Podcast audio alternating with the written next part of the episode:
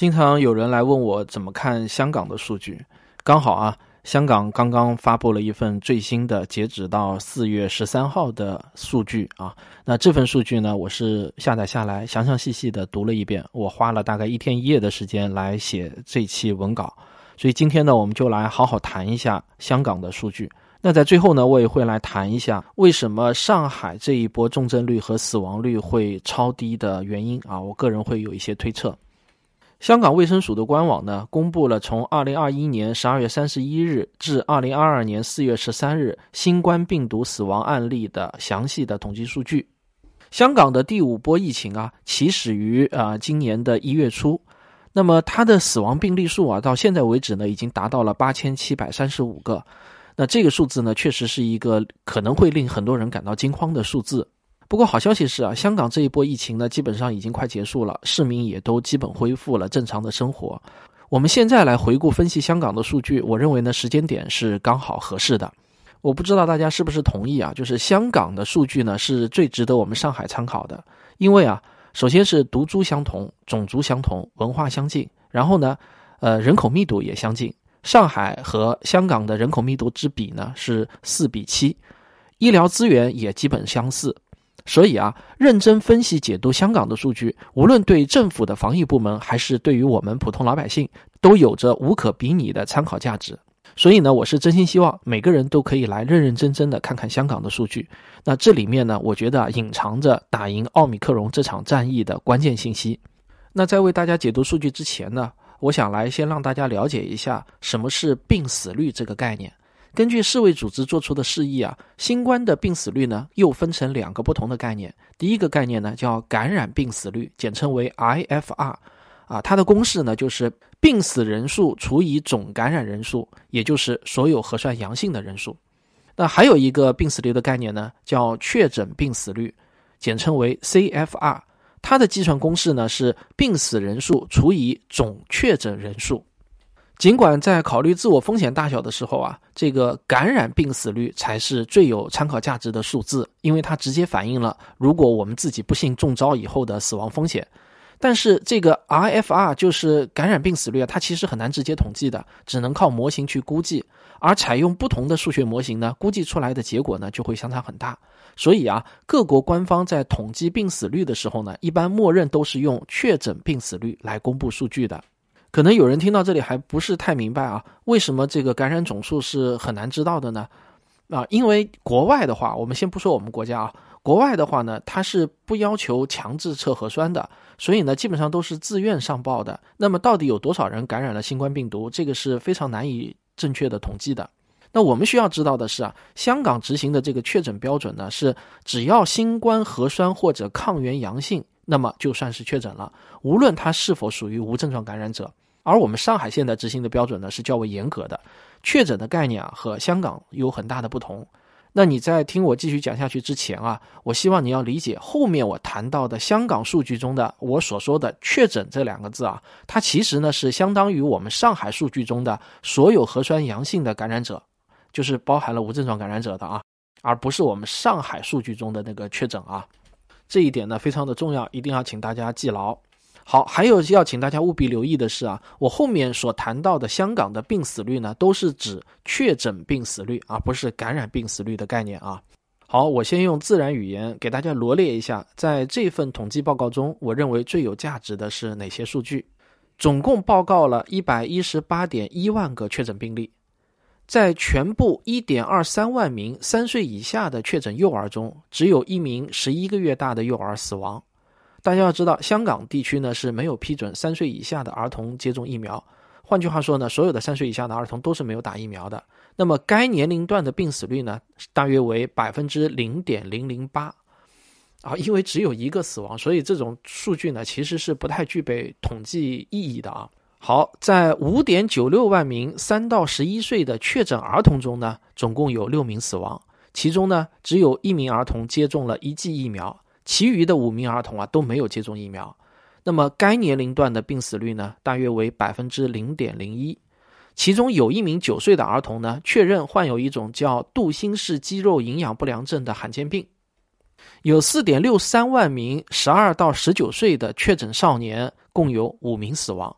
其中有两名呢是分别接种了一剂和两剂疫苗，其余的三名呢都没有接种任何疫苗。那么该年龄段的病死率，也就是少年的病死率呢，大约为百分之零点零一，和儿童基本上是一样的。那在这些病例中呢，其中有一名十四岁的儿童啊，他其实是死于意外坠楼身亡的。专家分析呢，可能是他产生了幻觉所致。但是按照香港的这个定义呢，他还是被认为是死于新冠的。还有在五十二点三万名二十到四十九岁的确诊青年人当中呢，总共有九十六名死亡，其中呢有五十七名是完全没有接种疫苗的，完成了三剂接种的呢有七名。那么该年龄段的病死率呢，大约为百分之零点零一八，比少年啊略微高一点点。好，接下去我们看五十到五十九岁的这些确诊病例中，完全没有接种疫苗的病死率呢是百分之零点八四啊，这个就上去了。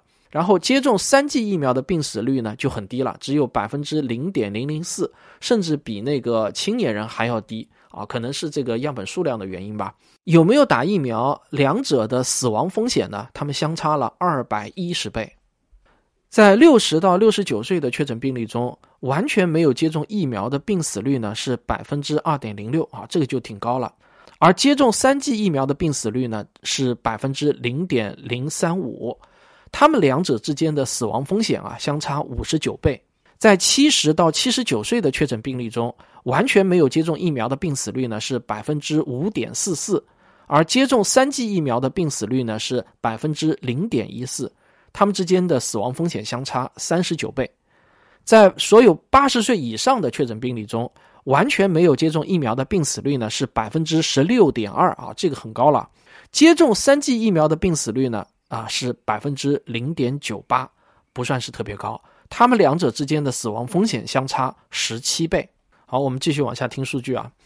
百分之九十二的死亡病例呢都有长期病患，也就是我们常说的患有基础疾病。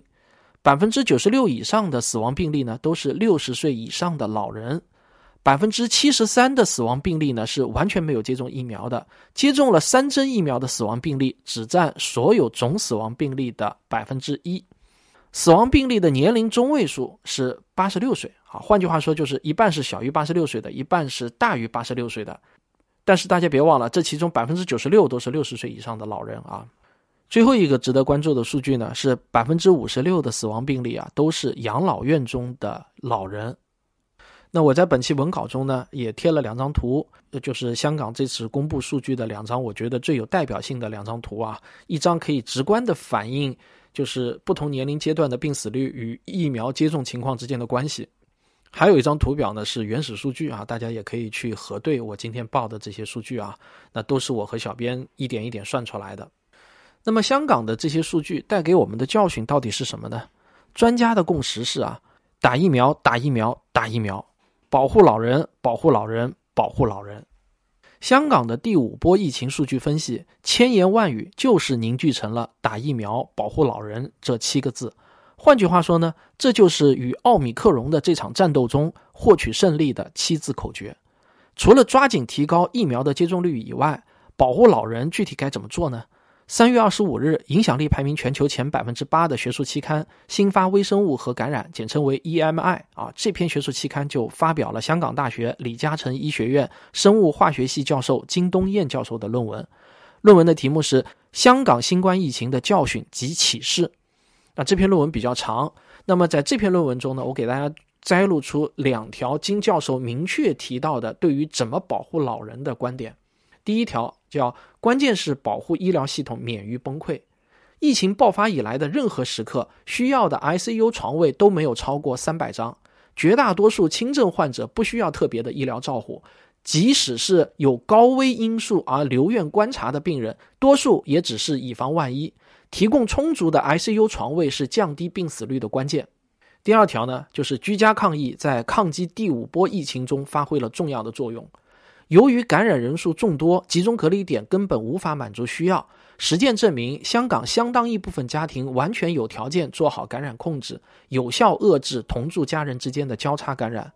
集中隔离点可以留给最需要的人。根据奥密克戎的特点，隔离时间也应该大大的缩短。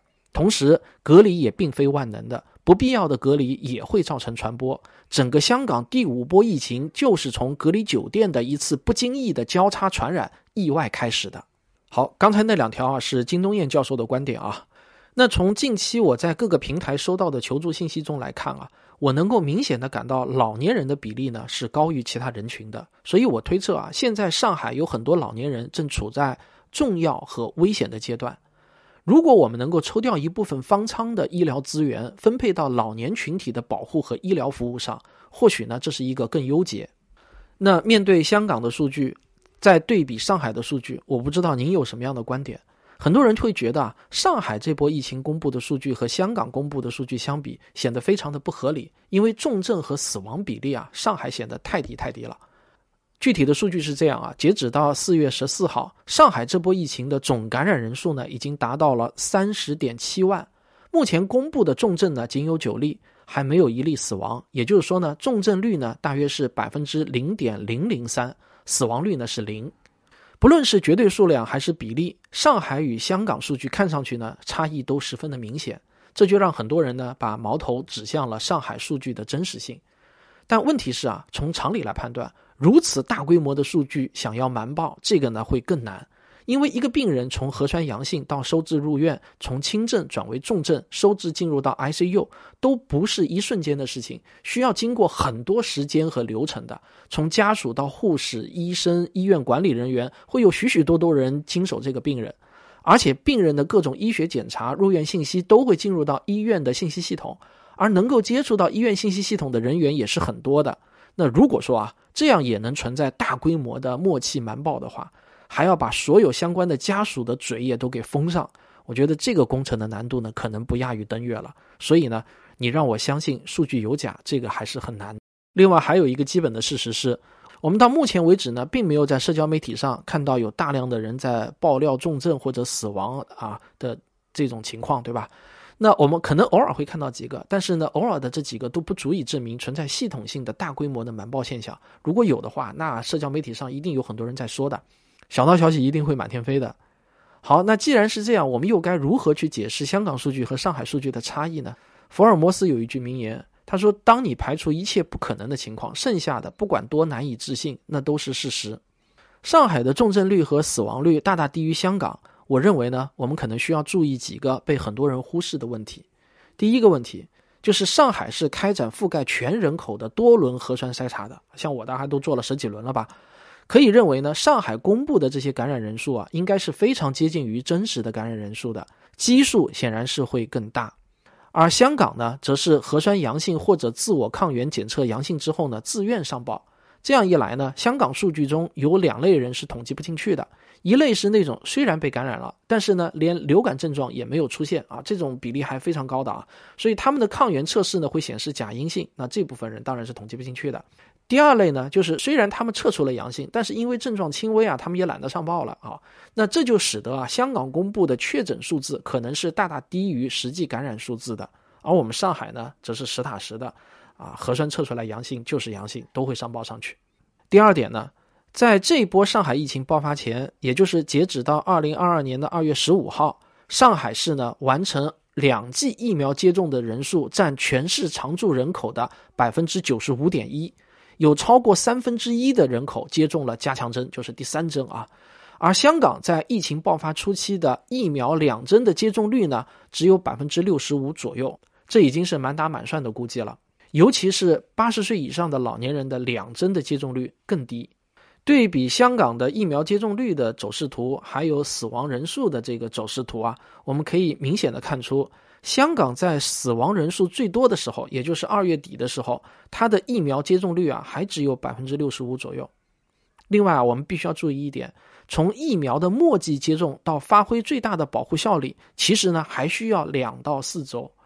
所以呢，香港的疫苗接种率啊，在死亡高峰往前倒推两到四周，才是影响当时死亡人数的主因。而那个时候的疫苗接种率呢，还不到百分之六十。第三点，上海的老年人口占比是低于香港的。根据一个比较权威的叫呃全球数据统计网站，二零二二年香港的人口年龄的中位数呢是四十五岁，上海呢则是三十八岁。这个变量的影响是很大的，不容忽视。第四点，上海的老年感染者的比例相对于香港呢要低很多。根据上海市卫健委发布的数据，截止到四月七号啊，上海六十岁以上感染者的比例呢是百分之十六，香港呢则是百分之二十七。这可能要归功于上海进入到全域静态管理之后呢，养老院成了第一批闭环管理的重点保护对象。第五点。据我所知啊，上海有大量聚集性感染的情况呢，是发生在工厂或者建筑工人这个群体中的，而这个群体啊，恰恰又是身体素质相对较好的群体。第六点，还有一个不容忽视的原因是啊，香港对于死于新冠病例的定义是较为宽松的，因此呢，有很多论文都提到需要再次评估所有香港的死亡病例到底是 die for COVID，就是因新冠而死，还是 die with COVID。就是带着新冠病毒死亡，那一个合理的推断就是啊，香港对于因新冠导致的重症的定义也应该是比上海更宽松的。一个最好的例子就是那个有一个十几岁的儿童，他得了新冠之后呢，嗯，不幸坠楼身亡，但是这个数字呢也是被记录在了新冠死亡当中的。但如果这个数字放到上海的话呢，我估计多半是不会计入到这个新冠死亡病例中的。最后呢，我想给大家念一下新华社播报的我们的大大对于我们这次抗疫的总体的方针，我一个字一个字的来念一下啊。要始终坚持人民至上、生命至上，坚持科学精准、动态清零，尽快遏制疫情扩散蔓延的势头。所以呢，我觉得啊，谈动态清零不能忘了科学精准，更重要的是啊，科学精准在前，动态清零在后。所谓的科学，就是要采用最有效的、最科学的方法；而精准呢，就是要把资源用在最需要的地方啊。这是我对科学精准的理解。那么，在把新冠带来的直接伤害降低到最低的同时，也应该努力避免次生灾害造成的伤害。如果我们这次抗疫成功后，发现新冠的重症率和病死率极低极低，而次生原因造成的死亡率呢，却大幅度的上升，也就是所谓的超额死亡的人数很高。那么，最后如果来复盘的话，我觉得这个是很难说是取得成功的。好，这就是我个人的一点观点啊。所以希望今天这期节目呢，也对于所有的普通老百姓和防疫部门的工作人员都有一定的参考价值。那我们下期再见。科学声音。啊，最后还想说两句废话。我觉得就是，呃，我根本无意，我现在也很忙，也没有心情，也没有时间去跟人所谓的辩论和争论。我现在身处上海，我要努力为上海的抗疫做一点微薄的贡献。我作为一个科普作家，我手中的武器呢，就是我的笔，还有我的检索文献的团队。我要尽可能的多给防疫部门提供一些，呃，他们来不及查阅的一些数据，让他们做一些科学的一些决策。而且我也知道，在我的听众或者读者当中呢，其实有很多的专业人士，也有各个部门中有一定话语权的领导。那如果您是他们中的一份子，听到我的节目或者看到我的文章，假如您觉得我的节目或者文章中的数据，或者一些总结出来的观点，对你们在开会上发言是有帮助的话呢，这也能够让我感到我对上海这次的抗疫起到了一点点微小的贡献。好，我会继续努力，继续为你们提供详实的数据，还有科学的观点。好，感谢您的收听，我们下期再见。赵本山和范伟演过一个经典小品《卖拐》，里面的范伟啊，其实并不笨，但为啥能够被忽悠瘸了呢？因为骗子啊，他有三板斧。说你也不信。你你得说出来，我信不信的都。第一斧叫心理暗示，无中生有。感觉没感觉到你的浑身某个部位跟过去不一样？亚健康这个概念啊，那就是被这么创造出来的。你只要问别人有没有疲劳、易睡、睡不醒，多数人都会对号入座。说出来你别不信啊，这个亚健康它根本不是正经的医学概念，它就是被保健品行业炮制出来的。让人想，真的。我没觉着，我就觉着我这脸越来越大呀。第二组错误归因，混淆视听。这就有病，右腿短，来，起来，好，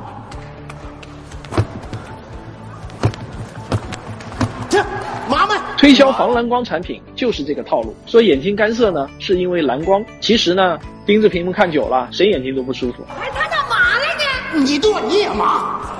第三幅叫虚假威胁，你有病我有药。轻者点脚，重者股骨头坏死，晚期就是植物人。嗯推销止血牙膏的就这么干，用完了还真能止血的。谢谢啊，你看看，说出来你别不信啊，止血牙膏是有害无益，治标不治本，反而会耽误牙周炎的治疗。说出来你别不信啊，益生菌可不能治便秘，转基因食品不可怕，凉茶不能去火，不吃早饭没啥大不了的，饥一顿饱一顿啊，居然还更健康。这不仅是一本书，还是一剂免交智商税的疫苗。因为我不仅给你答案，还告诉你寻找真相的方法。你现在到各大网络书店搜索“说出来你别不信”，就可以买到我这本新书了。赶紧买一本送给您的亲朋好友吧，也算是支持我的创作。